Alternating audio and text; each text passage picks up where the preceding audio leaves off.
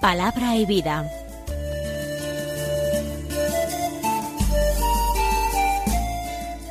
Con el padre Manuel Horta desde Sevilla.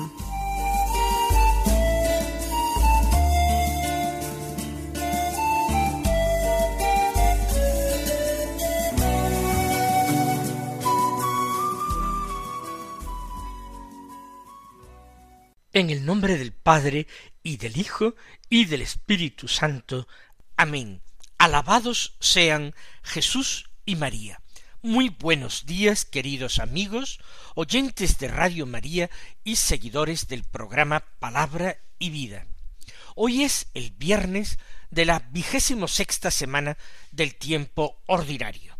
Este viernes es el último día del mes de septiembre y en el 30 de septiembre la Iglesia celebra la memoria de San Jerónimo, presbítero y doctor de la Iglesia. Es uno de los cuatro grandes padres de la Iglesia latina u occidental, junto con San Ambrosio, San Agustín y San Gregorio Magno. Él nació en Dalmacia, una región que se situaría hoy en la actual Croacia, en la ciudad de Estridón, que no ha sido nunca localizada ni siquiera por los arqueólogos, en torno al año 340. Fue un hombre de clarísima inteligencia, de una capacidad extraordinaria para el estudio. Fue enviado por sus padres a Roma y allí estudió toda la literatura eh, clásica, la filosofía, y en Roma es donde parece ser que fue bautizado. Más tarde, seducido por la vida ascética y monástica, marchó al oriente y vivió algún tiempo como solitario en el desierto de Siria, en torno a dos años. Más tarde regresó a a, la ciudad y fue ordenado eh, sacerdote. Acompañando a su obispo fue a Roma y conocido del Papa Damaso, él lo tomó como secretario suyo. Y dado los conocimientos extraordinarios que tenía del hebreo, él se puso en la tarea de traducir la Biblia al latín. Ya estaba, ya había varias traducciones antiguas de la Biblia en latín, pero la de Jerónimo fue mucho más elegante porque dominaba la lengua latina de una forma extraordinaria, mucho más elegante y rigurosa, porque él conocía las lenguas originales, el hebreo y el griego. También eh, reunió a grupos de mujeres piadosas a las que instruía en los caminos del Espíritu y sobre todo en el conocimiento de la palabra de Dios. Sin embargo, eh, las intrigas en la corte de Roma no iban con su carácter. Y a la muerte del Papa Damaso, él es perseguido y calumniado de tal manera que decide volver de nuevo al oriente, junto con una matrona romana, Paula, Santa Paula, y una de sus hijas, Eustoquio, que la acompaña. Y después de visitar Tierra Santa y recorrer con devoción distintos lugares donde había vivido el Señor, se establecieron en Belén, donde fundaron dos monasterios con los bienes de Paula, uno para hombres y otro para mujeres, dotados de hospedería porque como escribió Jerónimo, la hospedería era importante, no vaya a ser que vuelvan de nuevo María y José a Belén y no encuentren lugar en la posada. Él quería hospedarlos. Allí, junto a la gruta de Belén del nacimiento, él estudió, escribió y rezó. Escribió una gran cantidad de obras, de comentarios a la Sagrada Escritura sobre todo, y mantuvo una abundantísima correspondencia con otros muchos autores de la época, entre ellos San Agustín. Murió finalmente entristecido por la muerte de Paula y después de la hija de esta Eustoquio, en torno al año 420, en una ya considerable edad. Este es el doctor de la Iglesia, a quien se le llama el doctor máximo de la Sagrada Escritura, porque nadie de su época la conoció y la manejó como él. Por eso nos hemos extendido en este programa Palabra y Vida en la figura de Jerónimo, porque él tiene que ser también hoy nuestro intercesor, nuestro patrono y nuestro abogado en esta aventura espiritual extraordinaria de escudriñar cada día la palabra de Dios para tratar de convertirla en vida nuestra. Y el primer texto que se presenta en la liturgia de la misa de este viernes de la vigésimo sexta semana es de San Lucas del capítulo diez los versículos trece al dieciséis que dicen así En aquel tiempo dijo Jesús ay de ti Corosaín ay de ti Betsaida.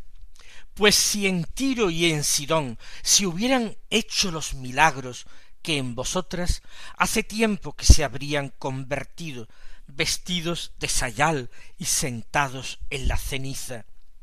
Por eso el juicio le será más llevadero a Tiro y a Sidón que a vosotras. Y tú, Cafarnaún, ¿piensas escalar el cielo? bajarás al abismo. Quien a vosotros escucha, a mí me escucha.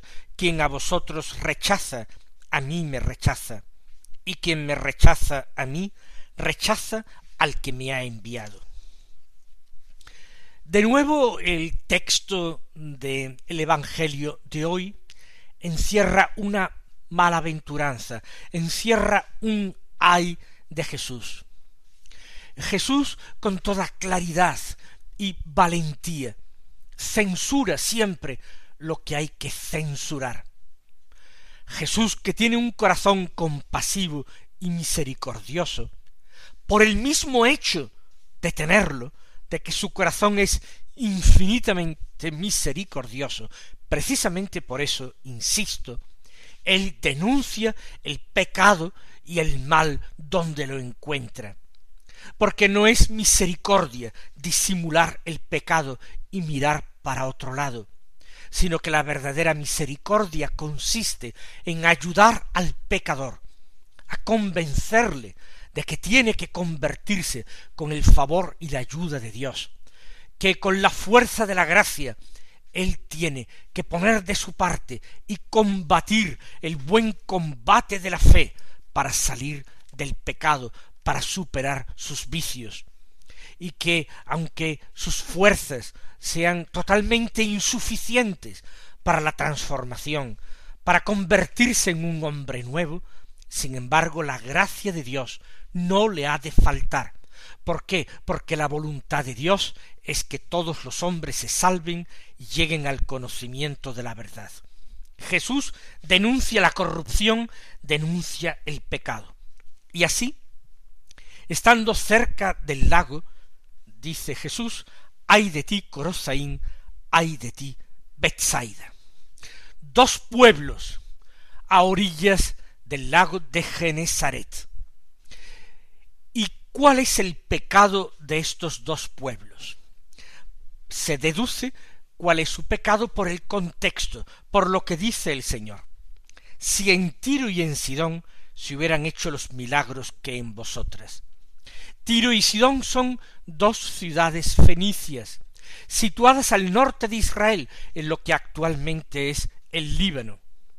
Allí vivía un pueblo comerciante, un tanto engreído de su superioridad, de sus riquezas. Pues bien, en Tiro y en Sidón no se obraron milagros de Jesús. Cierto que Jesús curó a una mujer cananea salida de aquellos confines, pero si en Tiro y en Sidón y en sus calles y plazas, si en sus pueblos y aldeas se hubieran hecho tantos milagros, tantas curaciones, sus habitantes se habrían convertido. Por eso, porque se le dio menos, se le exigirá menos en el juicio. El juicio le será más llevadero. Luego, en Corosaín y en Betsaida ha faltado la fe, la verdadera fe en Jesús, quizá la curiosidad de escucharle, pero no una acogida sincera de sus palabras que haya llevado a sus habitantes a la conversión del corazón. La falta de fe y la soberbia, porque ahora se dirige a otra ciudad, Cafarnaún, donde reside. ¿Piensas escalar el cielo? Arrogante y soberbia ciudad, bajarás al abismo. Consideremos siempre que todo don y que toda gracia es una responsabilidad, que tenemos que acoger estos dones y gracias para dar fruto. Y termina el Señor diciendo que quien a vosotros escucha es como si me escuchara a mí, y quien a vosotros rechaza es como si me rechazara a mí, y no solamente a mí, sino al Padre, el que me ha enviado.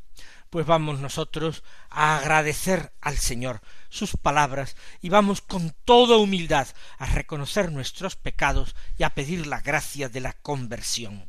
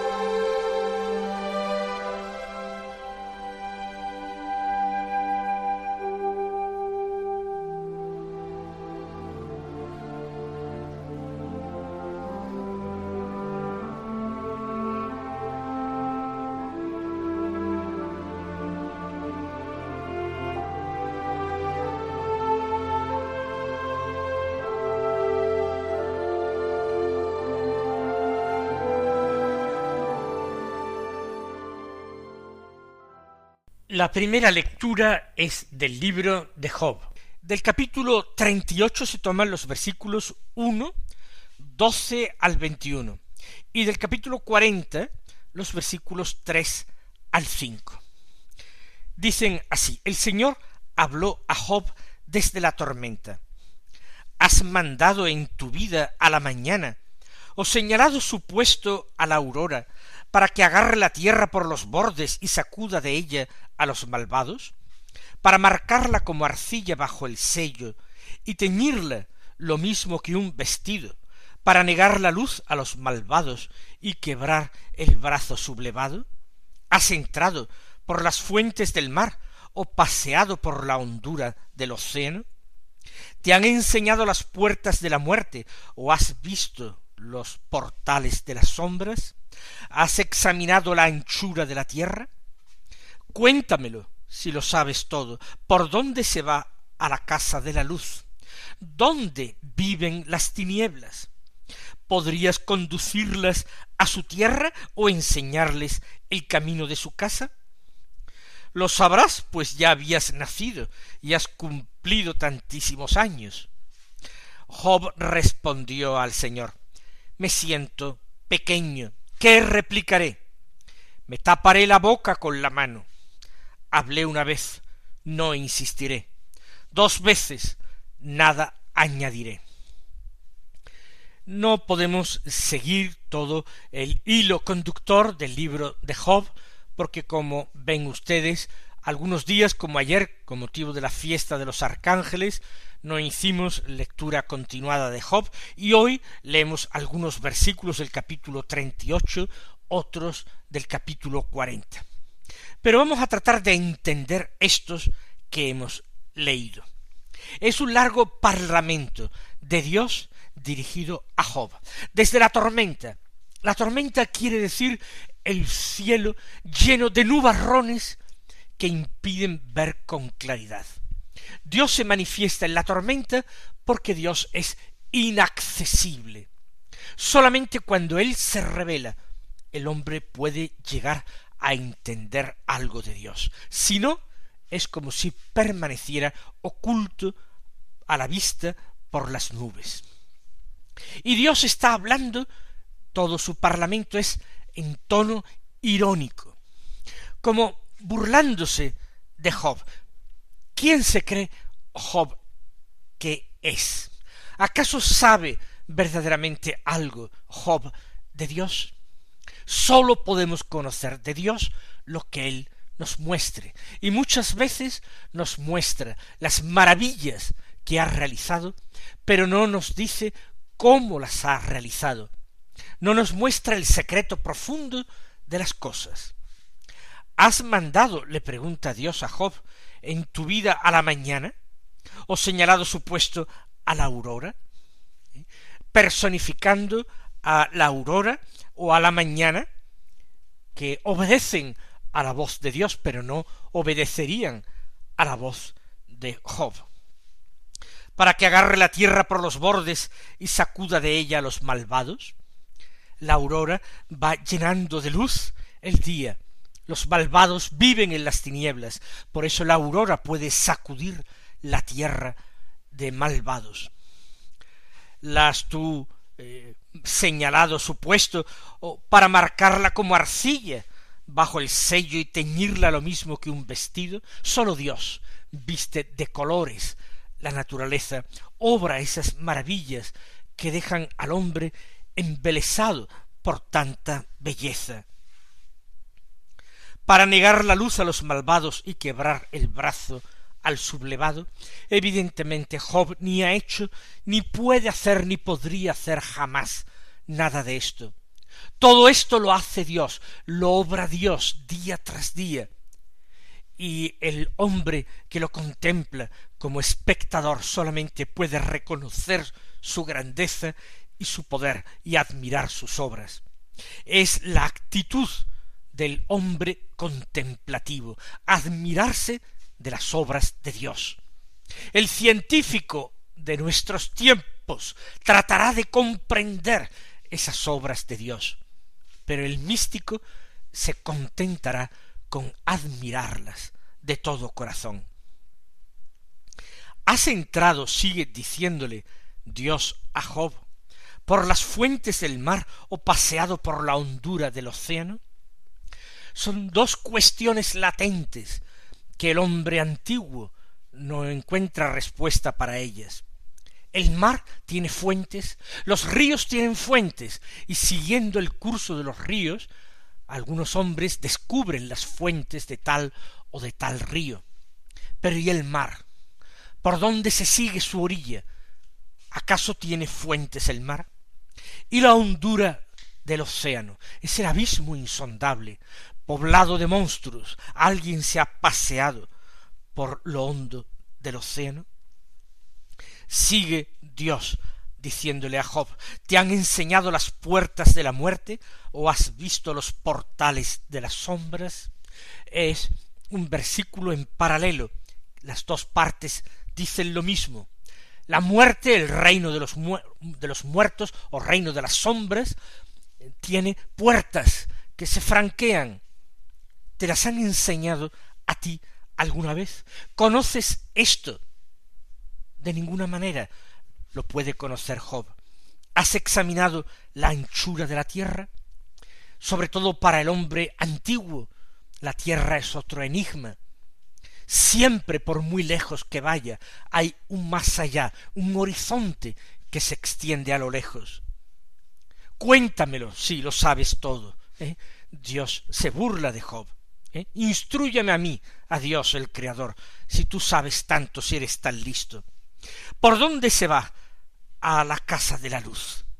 ¿Dónde viven las tinieblas? Como si la luz y las tinieblas tuviesen su morada, su casa. Pero ¿dónde está? Por tanto, ¿de dónde salen? ¿De dónde viene? Misterio de luz, misterio de oscuridad. ¿Podrías conducirlas a su tierra o enseñarles el camino de su casa?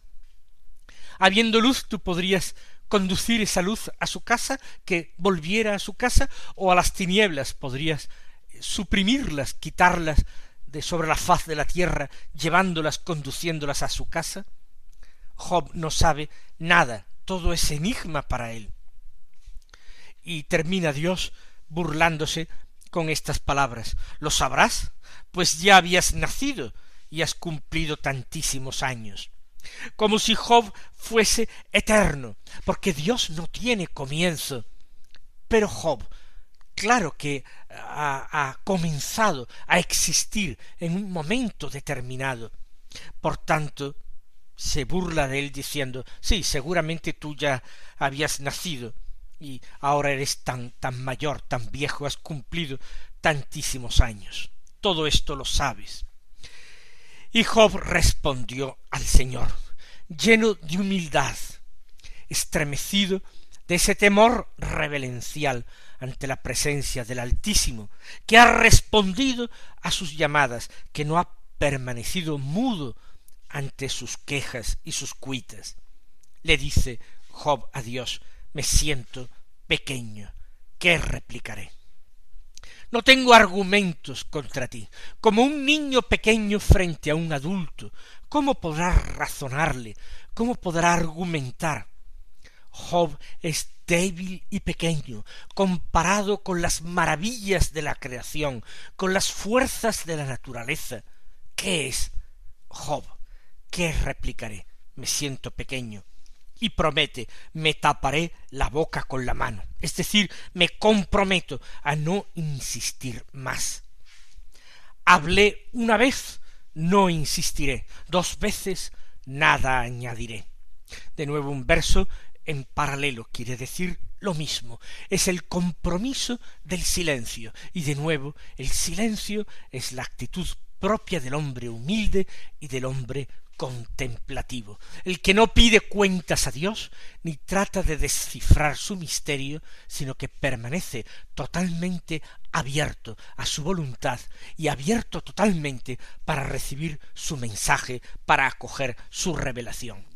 Vamos a pedirle al Señor una actitud semejante a la de Job vivamos nuestro contacto diario con la palabra de Dios con ese sentido reverencial, de profunda adoración.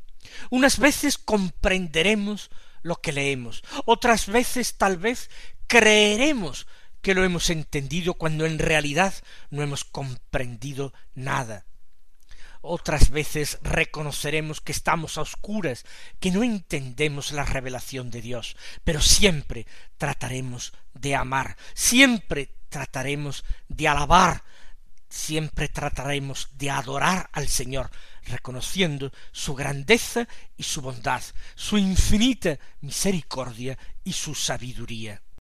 Que el Señor os colme de sus bendiciones y hasta mañana si Dios quiere.